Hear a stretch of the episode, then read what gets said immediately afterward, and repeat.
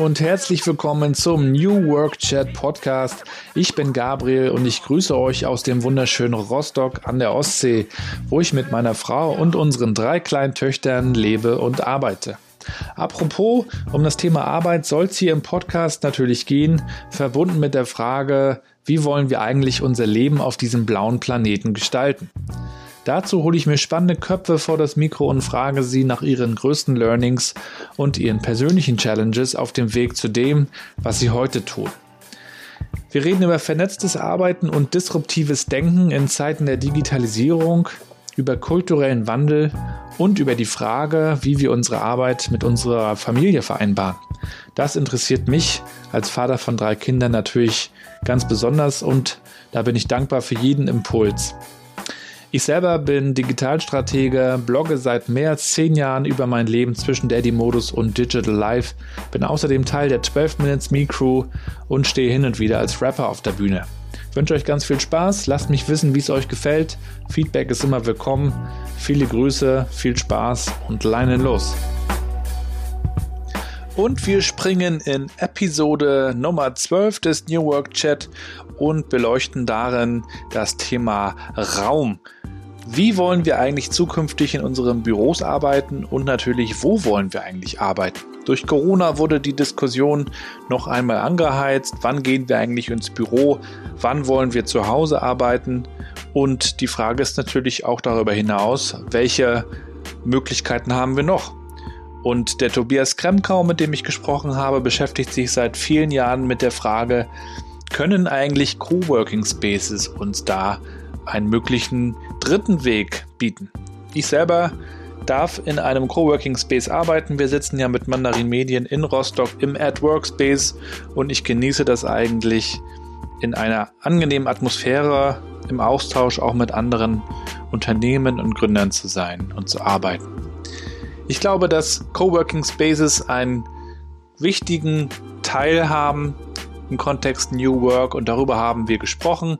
Es geht dabei aber nicht nur um Architektur und Möbel, sondern es geht um Kultur und die Frage, wie man eigentlich auch in einem Coworking Space so eine Kultur schafft. Tobias selber ist Head of Coworking beim legendären Sand Oberholz aus Berlin und er baut in Berlin und auch in Brandenburg im Übrigen Coworking Spaces auf. Extrem spannend, so wie die Story von Tobias selber. Er hat bei Tumblr gearbeitet, er ist äh, jahrelanger Blogger, er ist außerdem bei den Netzpiloten eine ganze Weile gewesen.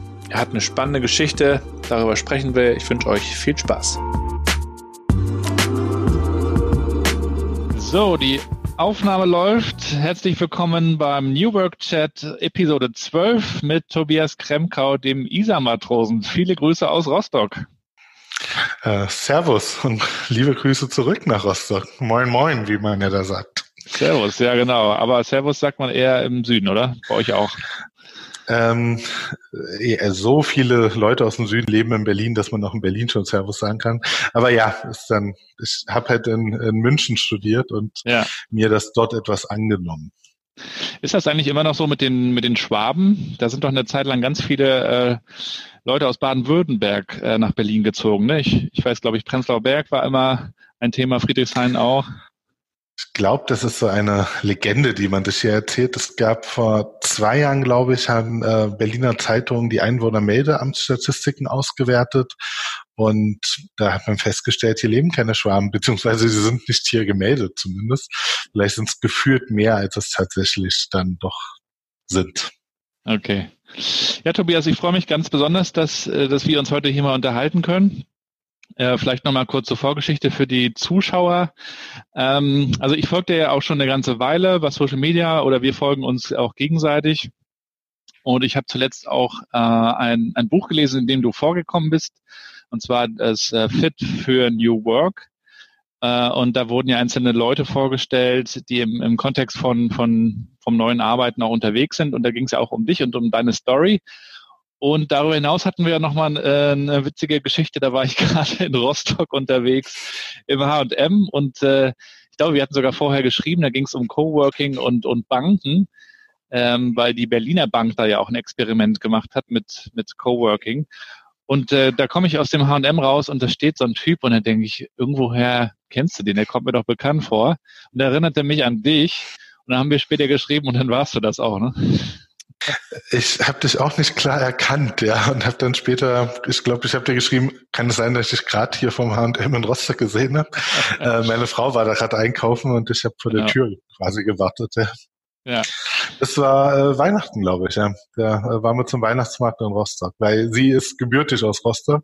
Ah, ja. Das heißt, ähm, damit sie äh, ihr Leben leben kann, müssen wir zwei, dreimal im Jahr auch immer wieder in Rostock gewesen sein, quasi den Tank auffüllen. Naja, es gibt ja auch Schlimmeres, als an die Ostsee zu fahren, ne? Das ich, machen die Berliner ja auch mal ganz gerne. Ich beschwere mich auch gar nicht über Ausflüge nach Rostock oder Warnemünde. Ja. Ja, du bist ja so ein bisschen bekannt als äh, Mr. Coworking oder als, als einer der, der Leute, die extrem viel für Coworking tun, auch in Deutschland. Und ähm, für die, die dich nicht kennen, erzähl doch mal bitte, ähm, was du tust und wie du dazu gekommen bist. Ich ähm, arbeite als äh, Head of Coworking im St. Oberholz. Das ist ein Berliner Coworking Space. Wir haben inzwischen vier Standorte und sind gerade auf Wachstumskurs. Das werden also ein paar mehr in den nächsten Jahren. Zum Coworking bin ich gekommen, indem ich ähm, Coworking Spaces besucht habe. Ich habe quasi vorher für die Netzpiloten geschrieben, habe das als äh, Projektleiter, Chefredakteur sozusagen geführt, das äh, Blog und habe mich gefragt, wie ortsunabhängig kann ich eigentlich mit diesen Technologien, die wir heutzutage täglich nutzen, arbeiten. Und äh, so ein persönliches Erlebnis im Urlaub hat mich äh, nochmal sehr scharf auf diese Frage gedrückt. Und dann bin ich mit meiner äh, heutigen Frau einfach für zwei Monate durch Europa gereist weil wir herausfinden wollten, wie ortsunabhängig können wir eigentlich arbeiten. Und da haben wir Coworking Spaces halt als, äh, als Infrastruktur genutzt, haben jeden Tag in einem anderen Space gearbeitet und haben uns in diesen zwei Monaten von Barcelona nach Stockholm vorgearbeitet. Und äh, ich habe natürlich mit diesem ja. eine kurze Frage stellen. Ähm, wir haben in, in, Rostock gestern wurde ein Coworking Space eröffnet äh, bei der Ostsee-Zeitung hier. Und da habe ich mich mit einem Freund unterhalten, der bei einem Startup arbeitet und auch viel unterwegs ist. Und da habe ich ihn auch gefragt, auch so in Vorbereitung auf heute, ob er eigentlich, wenn er unterwegs ist, sich gerne in Coworking Spaces reinsetzt. Und da meinte er, ähm, ihm fehlt da oft die Zeit. Er ist dann im, im, keine Ahnung, am Flughafen im Hotel und arbeitet dann einfach von da aus. Also daher meine Frage an dich und an euch. Wie, was hat euch dazu getrieben, in die Spaces zu gehen? Ähm, wir wollten nicht alleine sein. Wir wollten nicht im Hotelzimmer rumsitzen. Ähm, und in dem Sinne, wenn wir jetzt, sagen wir mal, in eine Stadt wie Toulouse kamen, dann waren wir da zwei Tage. Also jetzt ähm, ich, weiß, was dein Freund da macht. Also wenn ich jetzt einen Termin in Köln habe, dann äh, halte ich mich in der Nähe des Hauptbahnhofs meistens auf. Dann würde ich in das nächste Coworking Space gehen. Und wenn es keins gibt, dann sitze ich auch im Café. Aber wir hatten ja quasi, wir wollten einen ganzen Arbeitstag woanders verbringen. Und deshalb haben wir die Coworking Spaces aufgesucht, weil sie äh, also einen ganzen Tag in einem Café sitzen, äh, ist dann doch ein bisschen seltsam und auch nicht gerade die beste Infrastruktur, ähm, siehe äh, Internetzugang, aber auch Sachen wie Drucker oder einfach auch mal zwischendurch einen kleinen Snack zu nehmen.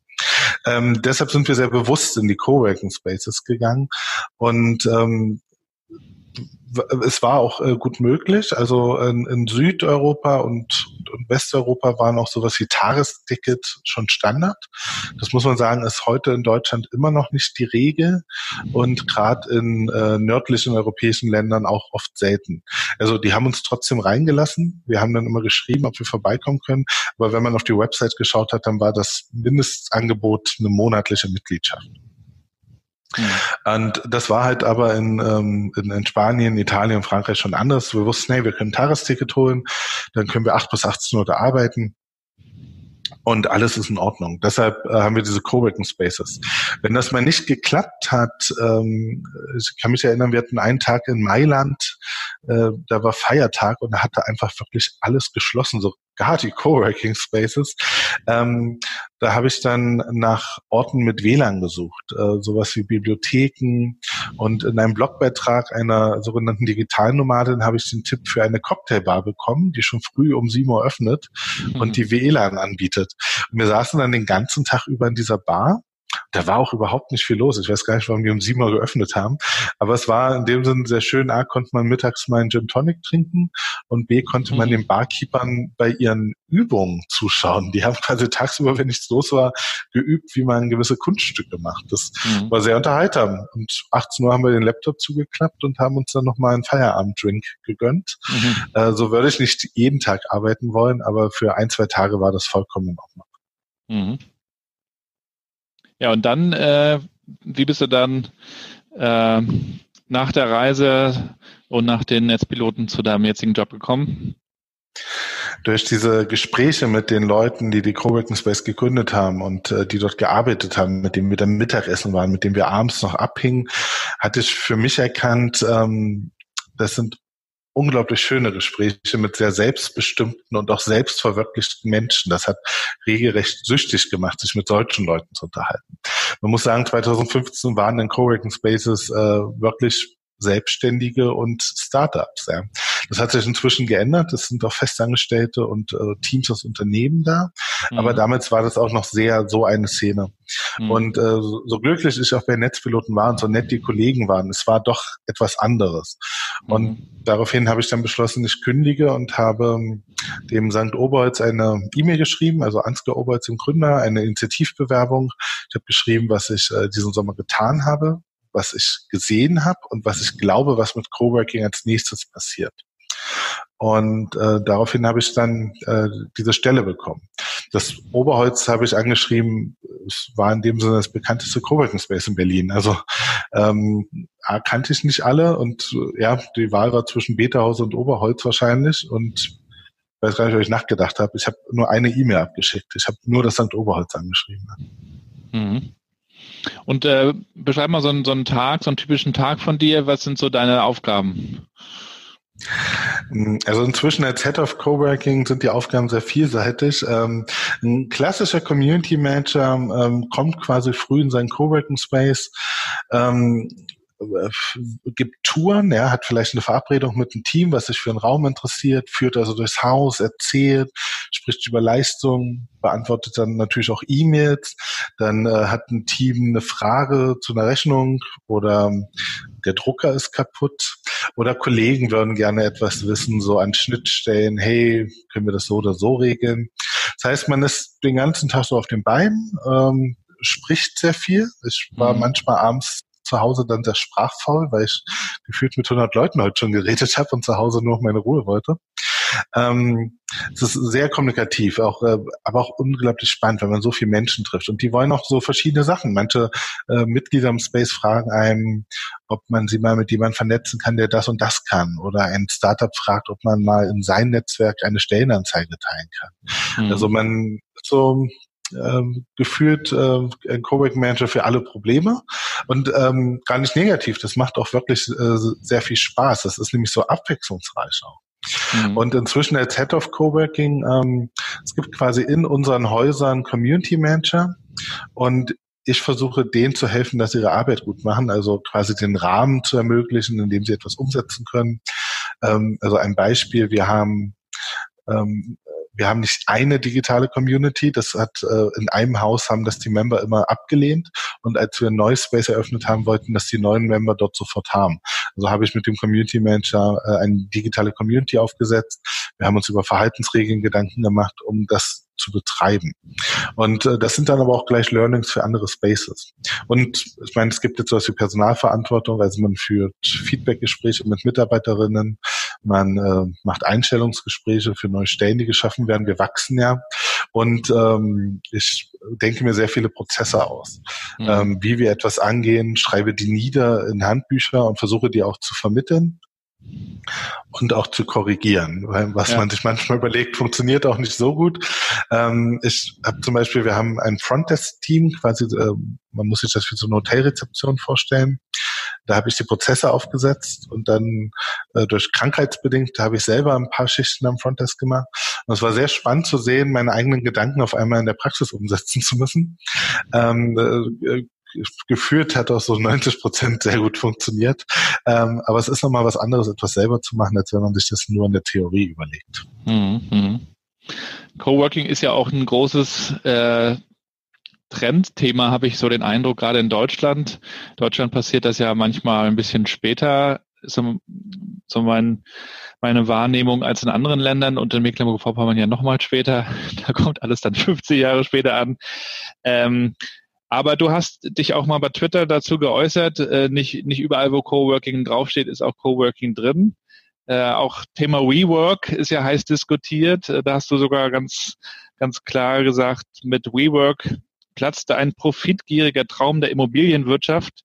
Und äh, du sagst, du, du glaubst, dass, dass bei richtigem Coworking die Entwicklung erst losgeht. Kannst du vielleicht mal für die Zuschauer beschreiben, was, was ist für dich Coworking und was ist es auch nicht? Coworking ist für mich in erster Linie eine Kultur des Miteinanders. Die kann auf sehr verschiedene Orte übertragen werden. Das müssen in dem Sinne gar nicht Coworking Spaces als physische Räume sein, sondern das kann auch ähm, in einer Bibliothek stattfinden, in einem Café. Aber es geht im Kern darum, Menschen zusammenzubringen und auch ihnen einen Raum fürs Miteinander zu geben. Also am St. Oberts erklärt, das fing jetzt ein Café an, in dem man arbeiten durfte. Das war ja kein Coworking Space in den ersten Jahren. Aber was wir hatten, waren lange Tafeln, an denen sich fremde Menschen gegenüber saßen. Und die lernten sich äh, mit der Zeit kennen. Das nennt man der Soziologie Co-Präsenz. Die nehmen sich als ähnlich wahr, weil sie ähnliche Sachen machen, wissen gar nichts übereinander, ob sie wirklich ähnlich sind. Aber das senkt die Hürde, mal miteinander ins Gespräch zu kommen. Das ist hm. der Kern von Community. Und äh, dafür braucht es offene Räume, wo man so etwas auch zulässt. Also auch heute gibt es ja noch Cafés in Berlin, die sagen, äh, hier sind Laptops nicht erlaubt oder wir bieten kein WLAN an. Was alles akzeptable Entscheidungen sind, das will ich gar nicht sagen. Aber da wird keine Community entstehen. Da wird äh, auch kein Coworking raus erwachsen. Und wenn man sich das Coworking Space dann als Ort anschaut und wie es sein Geschäftsmodell definiert, dann sieht man halt sehr große Unterschiede zu Anbietern, die sich Coworking zwar nennen, also sei es ein WeWork, äh, auch ein Regus benutzt diesen Begriff ab und zu, oder zumindest äh, in der Google-Werbung, oder, oder ein Mindspace und Design Offices. Die benutzen Coworking aber eigentlich auch nur im Marketing, weil es ist gerade ein sehr beliebter äh, Begriff, es, es drückt eine gewisse Coolness aus, ähm, sie haben aber nicht diesen kulturellen Aspekt oder wenn nur zu einem sehr, sehr geringen Anteil. Und das versteht man, glaube ich, wenn man sich das Produkt anschaut, was diese Anbieter eigentlich ähm, haben. Und dann passt die Begrifflichkeit Serviced Offices eigentlich wesentlich besser. Die bieten ein sicher besser aussehendes Büro, als wir das kennen, als als Business Center das sehr lange hatten. Ähm, aber die Dienstleistungen sind auf Unternehmen ausgerichtet, auf die Bedürfnisse von Unternehmen und nicht auf die äh, Notwendigkeiten äh, für die einzelnen Mitarbeiterinnen, die sich ja oft gar nicht ausgesucht haben, da zu sein. Und das sind alles legitime Projekte. In, in dem Sinne ähm, will ich mich auch gar nicht als Kritiker von, von Mindspace und Regus oder Design Offices verstehen. Äh, bei WeWork geht meine Kritik, glaube ich, auch eher Richtung Immobilienwirtschaft und äh, Finanzbewertung als äh, zum Produkt hin. Dafür, also es gibt einen Markt für dieses Produkt. Wir sind nicht auf diesem Markt. Äh, wir, äh, wir bieten nichts Vergleichbares an. Ähm, aber das ist dann halt kein Coworking. Und das versteht man, wenn man sich die Geschäftsmodelle anschaut. Wie verdienen diese Orte eigentlich ihr Geld? Und ich habe natürlich jetzt die attraktive Situation, in meinem Job auch Zeit zu haben, über sowas nachzudenken, Interviews zu führen. Ich habe also sogenannte Shared Workspaces äh, äh definiert äh, im Rahmen einer Arbeit für die Bertelsmann Stiftung. Und zum Beispiel unter der Oberkategorie Büro muss man sagen, es gibt das Coworking Space, es gibt aber auch die, die Bürogemeinschaft. Es gibt den Retreat Space inzwischen also wo Teams mal für einen temporären Zeitraum hinfahren, um zusammenzuarbeiten, oft natürlich in mal landschaftlich malerischen Gegenden, aber dann auch wieder zurück ins Büro fahren.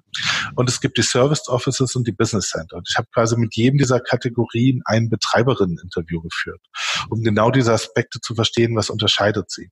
Ja. Und man muss äh, zwei zwei Kategorien sind, machen den Unterschied aus. Wie sieht das Community-Konzept aus und wie ist das Geschäftsmodell? Und dann nehmen wir jetzt mal ein Business Center, äh, null Community-Konzept. Es geht nicht darum, die einzelnen Parteien miteinander zu vernetzen. Die wollen auch sehr für sich sein. Der Vertraulichkeit spielt ein hohes, äh, ist äh, ein wichtiges Thema. Und das Geschäftsmodell ist eine temporäre Vermietung. Während man am anderen Ende der Skala das Coworking Space findet, gar kein Mietmodell, sondern ein Mitgliedschaftsmodell. Und der Kern ist eigentlich schon die Vernetzung innerhalb der Community. Denn daraus entstehen Mehrwerte, die dann typisch Coworking sind. Mhm. Also es tritt ein Effekt ein, der nennt sich Serendipität, eine zufällige mhm. Beobachtung, die sich als etwas ganz Neues herausstellt. Und das passiert halt, wenn hier sehr unterschiedliche Menschen miteinander ins Gespräch kommen. Wenn, wenn wir beide ein Problem besprechen, hat jeder von uns einen anderen Blickwinkel darauf, äh, geprägt von unseren Ausbildungen, was wir gelernt haben, wo wir, wo wir herkommen. Ja, jetzt sind wir nicht so weit auseinander aufgewachsen und auch ungefähr dieselbe soziale Gruppe. Aber ähm, in so einem Coworking Space findet man ja Leute eigentlich aus allen Ecken der Welt oft. Und die, wenn ich dann mein Problem beschreibe, für das ich keine Lösung habe, kann die andere Person, kann der erste Gedanke, für sie der naheliegendste Gedanke, etwas sein, auf das ich selber niemals kommen würde. Da wir aber vernetzt sind, da wir miteinander uns austauschen bei, mhm. bei Members Breakfast, weil wir uns an der Kaffeemaschine oder am Drucker treffen, bekomme ich Zugang zu dieser Idee. Das passiert auch in Corporates. Man sagt ja oft, der Drucker und die Kaffeemaschine sind da die innovativsten Orte. Aber ich würde sagen, etwas abgeschwächter, weniger wild wahrscheinlich, weil auch äh, so eine Einstellungspolitik in Unternehmen oft dazu führt, dass ähnliche Leute eingestellt werden. Weil man gewisse Bedürfnisse hat, was die Ausbildung angeht. Da ähneln sich schon mal die, die meisten. Ähm, aber auch, äh, das ist ja dieser Bias äh, im Personalwesen, man stellt oft Leute ein, die einem ähnlich sind. Ja. Das heißt, wir haben ja oft, ähm, ich meine das jetzt sehr positiv in der Begrifflichkeit, es fehlen die Störenfriede. Leute, die mal was ganz anderes machen, die auch mal mhm. ähm, äh, einen anderen Blickwinkel reinbringen. Und in einem Coworking Space habe ich den ja, weil diese Community sehr wild zusammengewürfelt ist. Ja. Aber wenn der Gründer oder Startups oder Freelancer oder wer auch immer das erste Mal in einen Coworking Space geht, um dort zu arbeiten, würdest du sagen, dass, dass der oder diejenige dann auch dieses diese Mentalität, diese Art der Zusammenarbeit und des Vernetzens auch vielleicht erst lernen muss? Das würde ich gen genauso sagen, ja. Ähm, es, ich meine, es gibt immer ein paar Leute, die haben eine Persönlichkeit, die äh, sind da von Minute eins an offen und vernetzt. Aber ähm, ich sehe bei den meisten Leuten, dass es ähm, durchaus so zwei, drei Wochen dauert. Es braucht Anlässe, mit anderen zusammenzukommen. Das können Meetups sein, das kann zusammen Mittagessen sein, das kann Frühstück sein. Das ist ja in jedem Coworking Space je nach Größe der Community auch anders. Und da muss man sagen, es gibt nicht die eine Community, es gibt eine Vielzahl von Communities innerhalb eines Spaces. Ja. Es, äh, so ein Team ist schon mal eine Community für sich. Die haben erstmal auch ein Innenbedürfnis sozusagen. Deshalb kommt nicht jedes Team zu einem Members Breakfast. Da kommen oft so die einzelnen Selbstständigen, die Freelancer, die natürlich einen höheren Drang nach Vernetzung haben, weil sie den Rest des Tages gefühlt alleine arbeiten oder mit Leuten vernetzt woanders. Ähm, es gibt introvertierte Menschen in Coworking Spaces und es gibt auch Menschen, die wollen einfach nur in Ruhe arbeiten. Also so ein Coworking Space muss ja auch aufpassen, dass es hier nicht eine Unterhaltungsshow aufzieht, weil die Leute wollen am Ende fokussiert ihrer Arbeit nachgehen. Ja. Das ist in dem Sinne ein schmaler Grad zwischen es nicht zu übertreiben mit dem Community Management, aber immer noch quasi zwischenmenschliche Mehrwerte erzeugen.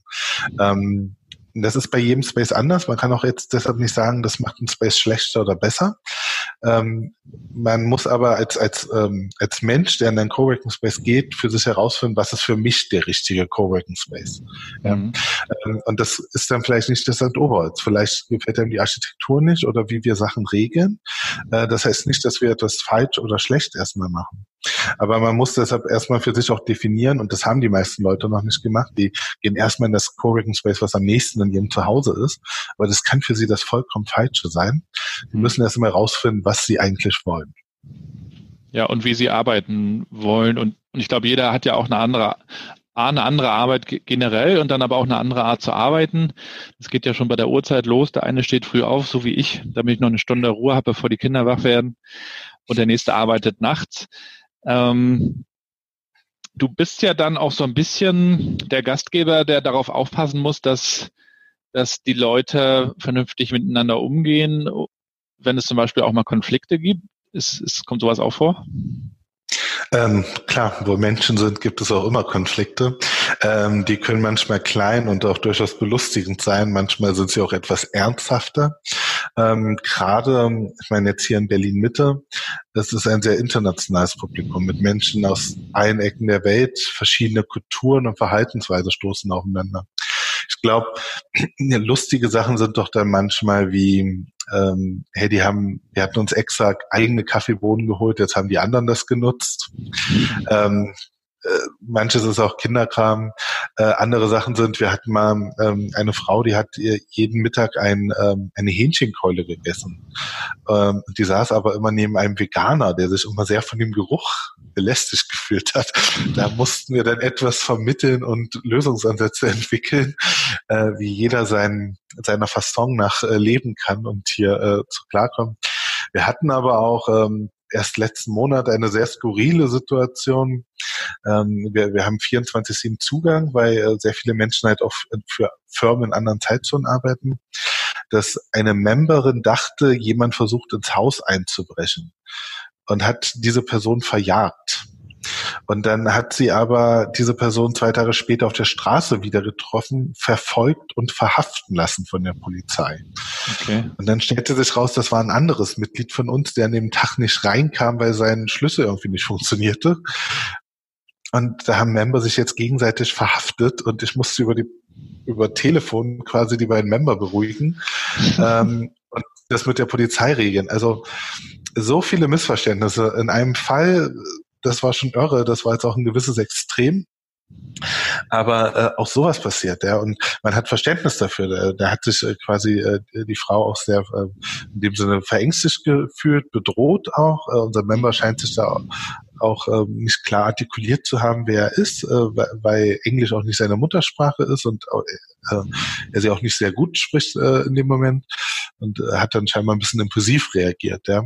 Mhm. Und äh, er, er war dann äh, sehr beleidigt, dass er verhaftet wurde auf offener Straße. Ja, ähm, mit einem anderen kulturellen, ja, durchaus verständlich auch. Und also die beiden auch wieder ins Gespräch zu bringen, war dann sehr herausfordernd. Mhm. Ähm, und das mit der Polizei zu klären, dass sich das alles für alle Beteiligten auch normal auflöst.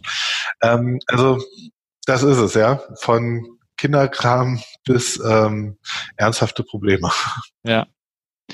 Und was mich auch nochmal interessieren würde, die, äh, die Corporate-Seite, die du ja auch schon mal angesprochen hast. Also viele Konzerne, aber auch Mittelständler experimentieren ja jetzt mit Raum und Raumkonzepten. Ähm, nehmen die Wände raus. Sogar bei uns in der Sparkasse haben wir bei, bei vielen Einzelbüros äh, bei uns die, die Wände rausnehmen lassen als Experiment oft. Äh, manchmal wurden die Leute vorher gefragt und manchmal auch nicht. Ähm, und manchmal funktioniert das, glaube ich, auch ganz gut. Also wir haben zum Beispiel unsere Leute, die ganz viele Veranstaltungen organisieren, äh, die ganz viel miteinander reden und telefonieren. Da funktioniert das sehr gut. Und in anderen Bereichen, wo die Leute sehr konzeptionell arbeiten, die finden das, glaube ich, nicht so gut und hätten lieber ihr, ihr kleines Einzelbüro wieder. Ähm, wie siehst du denn so diese, diese Experimente? Findest du die noch ein bisschen hilflos, einfach mal drauf los? Oder findest du das generell erstmal gut, dass die dass die Unternehmen sich da Gedanken machen, auch wie man mit Raum neu umgehen kann und in eine Vernetzung kommt. Ich würde sagen, einfach loslegen ist schon mal ein guter Schritt, gar nicht etwas zu lange zu durchdenken, sondern eher etwas äh, unterwegs nachbessern. Ja? Ähm, ich glaube aber, man sollte äh, Leuten schon die Möglichkeit geben, sich an Prozessen äh, zu beteiligen.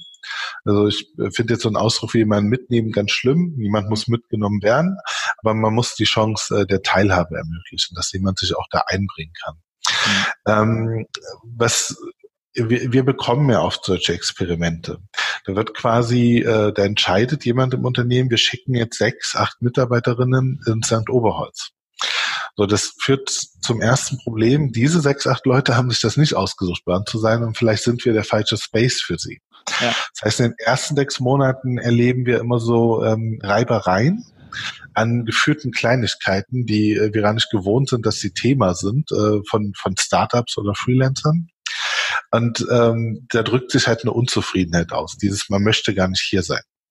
Ähm, es dauert das würde ich sagen, gefühlt ein halbes Jahr, bis diese Leute auch ihre Unternehmenskultur ausgeschützt haben und sich ganz anders bei uns verhalten. Wir geben so kleine Empfehlungen wie Wenn du einen anderen Menschen im Treppenhaus oder auf dem Flur triffst, fragst du, wie es ihm oder ihr geht. Wenn du jemanden an der Kaffeemaschine oder dem Kopierer triffst, fragst du, woran die Person in der letzten halben Stunde gearbeitet hat. Mhm. Das nehmen die nicht gleich an, aber manchmal kommt es mit der Zeit. Und, oder, oder auch wir sagen, lass mal die Tür offen, lass mal die anderen reinschauen in deinen Raum. Ja? Also klar, manchmal muss man nochmal zumachen, weil man Fokus braucht. Aber suche den Austausch mit dir unbekannten Leuten. Mhm. Und wie gesagt, es dauert gefühlt ein halbes Jahr. Unternehmen haben aber auch die Zeit. Also Coworking Space bieten oft ja flexible Kündigungsfristen an, aber Unternehmen nutzen die gar nicht. Die überlegen einmal im Jahr, ob sie verlängern oder nicht. Und deshalb bleiben die im Schnitt immer zwei Jahre da. Und in diesen zwei Jahren sehen wir Veränderungen. Wir hatten sogar schon jetzt öfters den Fall, dass wenn ein Team zurückgerufen wurde, einzelne Mitarbeiterinnen gekündigt haben, weil sie nicht zurück wollten. Die haben quasi für sich einen neuen Erkenntnisstand erlangt, den sie nicht wieder, da konnten sie nicht zurückgehen. Äh, also sprichwörtlich. Ähm, und ähm, wir, wir haben selber schon so Kulturwandel begleitet in Unternehmen. Also wir wurden gefragt, hey, könnt ihr uns einen Coworking Space bauen oder könnt ihr unsere Räume umändern? Quasi was, was haptisches, was man anfassen kann. Und Raum prägt aber ein. Also mhm. Raum wirkt auch auf jeden anders. Und quasi im nächsten Schritt kam die Frage, könnt ihr uns auch beibringen, wie man sich in diesem Raum verhält, wie man, wie man äh, sich hier bewegt. Ja. Und ähm, äh, ein Beispiel, wir hatten das ja für die Sparda Bank Berlin, haben wir einen Coworking Space entwickelt in äh, Frankfurt-Oder, in dem auch das Filialteam arbeitet. Also an sich kann man äh, sehr drastisch ausgedrückt, Bankfiliale als Ort hat aufgehört zu existieren, aber die Dienstleistung eines Filialteams ist geblieben und zwar in einem Coworking Space, der natürlich auch für, für Kunden der Bank zugänglich ist und wo es infrastrukturell auch alles gibt, was man für äh, ein, die Filialarbeit braucht. Mhm. Und da war aber ganz spannend zu sehen, wir haben mit dem Filialteam zehn Monate gearbeitet, bevor die in das Coworking Space gezogen sind. Ähm, und die ersten Monate, als das Space auch noch nicht fertig gebaut war, muss ich sagen, waren auch äh, relativ schwer, weil, weil wir über Theorie geredet haben. Als dann der Raum da war, als man im Raum auch mal üben konnte, da ging das etwas besser. Und ähm, es, es hat auch eine Weile gebraucht. Wandel passiert nicht über Nacht. Man muss quasi Erlebnisse erzeugen ähm, dass Leute Erfahrungen machen und dann verändern sie ihr Verhalten. Und das ist wie eine Spirale. Das muss ich immer, immer, immer wieder machen, wenn ich Leute den Raum geben möchte, sich zu entwickeln. Und nach diesen zehn Monaten, Entschuldigung, war das äh, Filialteam so weit, dass sie eingezogen sind. Ein Mitarbeiter hat gesagt, das ist nicht das, was er möchte. Da hat die Bank ihm auch äh, dann einen anderen Arbeitsplatz ermöglicht, in einer anderen Filiale, aber der Rest des Filialteams ist mitgezogen. Mhm. Und äh, hat sich dieser neuen Aufgabe gestellt. Und da hatten wir am Anfang äh, Wünsche wie, könnt ihr uns ein Drehbuch schreiben? Was mache ich wann? Wie verhalte mich ich mich in welcher Situation? Und da meinte ich, genau das können wir nicht, weil es ist nicht vorhersehbar, was in offenen Räumen passiert. Mhm. Man muss quasi ein Grundvertrauen den Leuten geben. Also das müssen sie sich erarbeiten, indem sie sich auch selber vertrauen, dass sie Entscheidungen selbstständig treffen können. Wir brauchen quasi eine Handlungsfreiheit im täglichen Arbeitsleben. Und das ist etwas, was in vielen Unternehmen äh, so eine Kultur herrscht gar nicht vor. Äh, oder manche Personen wollen sowas persönlich auch nicht. Das kann es auch geben. Ja. Daran ist nichts gut oder schlecht. Ähm, das muss man auch sehr individuell oft betrachten. Und mhm. es gab ja mal einen Grund, warum diese Leute bei einer Bank angefangen haben, ein bestimmtes mhm. Mindset. Und auch die, die, Bank hat 30 Jahre oder länger eher mit einem gewissen Mindset funktioniert und jetzt soll alles anders sein. Ja, und das meine ich mit, das geht nicht über Nacht, das braucht Zeit. Ja. Und zehn Monate fühlte sich gut an, ohne dass ich jetzt sagen kann, das wäre auch schneller gegangen oder hätte noch mehr gebraucht, weil oft muss man auch im Betrieb etwas weiterentwickeln. Es gibt da einfach keinen Stillstand. Ja, ja das ist so. Ja, apropos äh, Mindset und, und ähm, äh, Sicht der Dinge auf, auf äh, Arbeit und neue Arbeit. Es wird ja viel gesprochen über New Work. New Work ist ein riesen Buzzword. Es gibt auch schon ganz viele, die sich davon, die davon genervt sind und sagen, hör mir bloß auf damit. Äh, jeder versteht was anderes darunter. Dann gibt es so die, die eine Seite, die, die Friedhof Bergmann anführt und, und so das Individuum eigentlich im Fokus hat und dann gibt es nochmal so die andere Seite, die, die sich mit Unternehmen so im Fokus beschäftigen. Ähm, glaubst du denn oder, oder kennst du auch gute Beispiele von Unternehmen, die das beides gut zusammenbringen, die wirklich den Mitarbeitern äh, eine neue Freiheit geben und trotzdem auch äh, erfolgreich sind damit? Hast du da ein, zwei Beispiele? Vielleicht sogar mit Coworking-Elementen? Also ich muss sagen, äh, mich hat die Sparda-Bank durchaus beeindruckt, die Sparda-Bank Berlin jetzt aus diesem äh, Sparda-Verband, ähm, wie sie äh, stückweise begriffen haben, wie sie Coworking nutzen können, was es ihnen an Vorteilen bringt.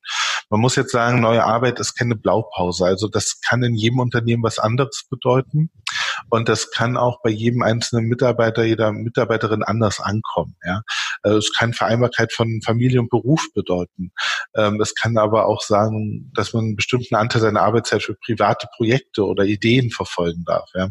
Deshalb ähm, ist es äh, schwer, jetzt, glaube ich, ein Unternehmen rauszupicken. Ich sehe einen großen Konflikt zwischen neue Arbeit aller Bergmann äh, mit dem Individuum und äh, der Organisationsform von Unternehmen, weil in Bergmann gibt es nicht das Wir. Und ähm, ich sehe mich durchaus als Anhänger äh, der Bergmannschen äh, Theorie, aber ähm, für mich ist die Wir-Frage äh, noch sehr ungelöst und äh, ich muss sagen, sie beschäftigt mich emotional auch sehr. Äh, wie, wie, wo fängt ähm, Persönlichkeitsentwicklung an und wo hört Loyalität auch auf? Ja? ja. Wie lange gehe ich einen Weg mit einem Unternehmen mit und äh, ist es zu egoistisch jetzt hier zu sagen, das mache ich nicht mit? Äh, sollte ich das mitmachen? Ähm, ich äh, glaube, da brauchen wir noch mal eine dritte Lösung. Mhm. Ähm, was mir aber bei der Sparda-Bank Berlin dann gefallen hat, als sie Coworking für sich verstanden haben, haben die verstanden, wie nah das an ihren genossenschaftlichen Werten ist und dass sie das eigentlich auch nutzen können. Und sie haben dann eingeführt, dass es in den Filialen rund um Berlin und der Zentrale äh, Arbeitsplätze für Mitarbeiter der Zentrale gibt, die dadurch nicht jeden Tag reinfahren mussten, die selbstbestimmt entscheiden konnten, wann sind sie in der Zentrale und wo arbeiten sie heute mal. Dadurch hatten die jetzt ich weiß nicht, ob das jedem in dem Sinne gefallen hat, aber mir persönlich hätte das gefallen, äh, sagen zu können, wann ich wo arbeiten möchte. Mir dadurch auch mal Wege sparen oder auch die Chance nutzen, woanders hinzufahren. Ja, vielleicht fahre ich ja mal in die Filiale nach Bernburg in Sachsen-Anhalt. Da war ich noch nie und äh, nutze aber auch gleich äh, einen früheren Feierabend, um nochmal mir das Schloss anzuschauen, so nach dem Motto. Und anderen Leuten kann das überhaupt nichts geben, die eher sich dann fürchten, dann nach zwei Stunden nach Hause fahren zu müssen oder so. Mhm. Ähm, ansonsten nochmal andere Unternehmen. Ich äh, finde äh, Microsoft Deutschland auch mit dem Vertrauensarbeitsplatz, das ist ein äh, schönes Konzept, was auch wiederum persönlich mich sehr anspricht. Ich kenne aber auch Kollegen, allein auch bei uns im Oberholz, dem würde das gar nichts geben. Ja. ja. Ähm, und ja, so ist es auch. Also ich würde sagen, wir sind auch in gewisser Weise ein äh, New Work-Unternehmen. Wir versuchen neue Sachen einzuführen. Ähm, es klappt nicht alles. Wir müssen auch manchmal zurückrudern und nochmal neu anfangen. Und ich stelle auch fest, je nachdem, wie die äh, Erwartungshaltung der Mitarbeiterin sind, kommt das gut oder schlecht an. Und interessanterweise, je weniger die Leute das interessiert, desto weniger Probleme gibt es. Und ähm, oder Herausforderung. Und wer eine klare Vorstellung hat, was für ihn neue Arbeit ist, der der challenge uns ja auch regelmäßig, der, der prüft uns ja auch und unsere Aussagen. Und dann gibt es in dem Sinne Konflikte, die, die besprochen und gelöst werden können, die ja noch weiterentwickeln. Aber New Work oder neue Arbeit ist auch so unglaublich emotional. Es bringt so viel Gefühlswelten mit an den Arbeitsplatz, dem man sich auch widmen muss dann. Ähm, und äh, auch vollkommen berechtigt natürlich. Mhm. Aber ähm, das war für mich, ähm, ich habe mich als sehr unemotionalen Menschen eigentlich immer eher beschrieben, auch die Herausforderung dafür, äh, Zeit und Raum aufzuwenden, sich mit diesen Themen zu beschäftigen.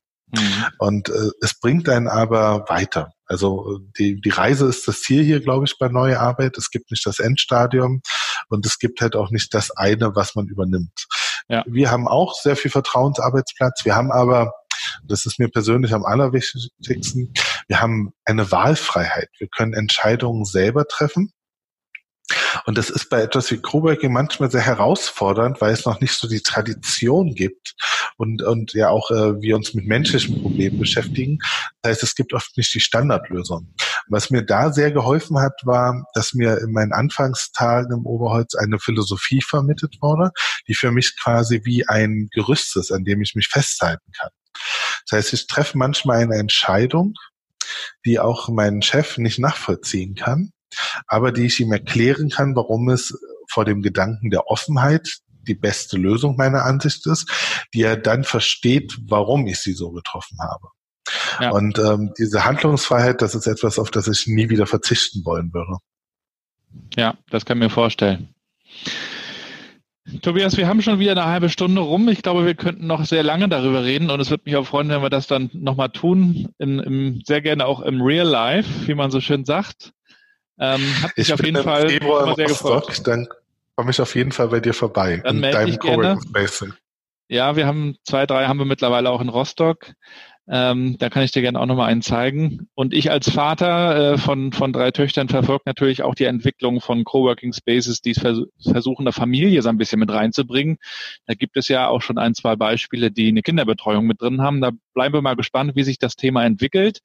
Ähm, ich werde auf jeden Fall auch deinen Twitter-Account nochmal einblenden und gerne auch dein LinkedIn. Also man sollte dir folgen, wenn man sich zum Thema Coworking weiterbilden möchte. Tobias, ich danke dir erstmal und ich wünsche dir schon mal ein schönes Wochenende und freue mich auf unser Wiedersehen dann bald. Danke, dir auch ein schönes Wochenende. Und das war's auch schon wieder mit dem Interview New Work Chat heute mit Tobias Kremkau. Viele Grüße gehen raus von Rostock nach Berlin an Tobias. Ich wünsche dir natürlich weiterhin viel Erfolg bei deiner Arbeit und ähm, ja, ich denke, wir bleiben am Ball beim Thema Coworking. Das wird uns bestimmt noch begleiten, wenn man eben auch sieht, wie die Deutsche Bahn in den Bahnhöfen Coworking Spaces einbaut. Wir hatten auch in der Sparkasse schon darüber nachgedacht, ähm, einen Bereich einzubinden. In Berlin, weiß ich, hat die Sparkasse auch schon mal mit einem Coworking Space Anbieter experimentiert. Ich glaube, hier entstehen ganz neue spannende Felder. Ich sehe es auch in Mecklenburg-Vorpommern dass da neue Spaces aufgemacht werden, sowohl in Schwerin, der Tisch, als auch in der Mecklenburger Seenplatte oder auch in, in Greifswald und Stralsund und auch auf Rügen übrigens. Also eine positive Entwicklung, die wir verfolgen werden. Wenn es euch gefallen hat, bewertet den Podcast gerne, ähm, hinterlasst ein paar Sterne, schreibt einen Kommentar bei Apple Podcasts. Ähm, ja, teilt es gerne weiter, da wo auch immer ihr das hört, bei Spotify, Deezer, Google oder wo auch immer. Ich danke euch für Feedback, schreibt mir gerne Mails, Kommentare. Ihr erreicht mich natürlich auch und direkt über meinen Blog gabrielrad.com oder auch newworkchat.de. Die Videos zu den Interviews wie immer auf YouTube in der Playlist bei New Work Chat findet ihr ganz easy über meinen Blog. Insofern viele Grüße aus Rostock in die weite Welt, bleibt gesund und bleibt connected. Ciao.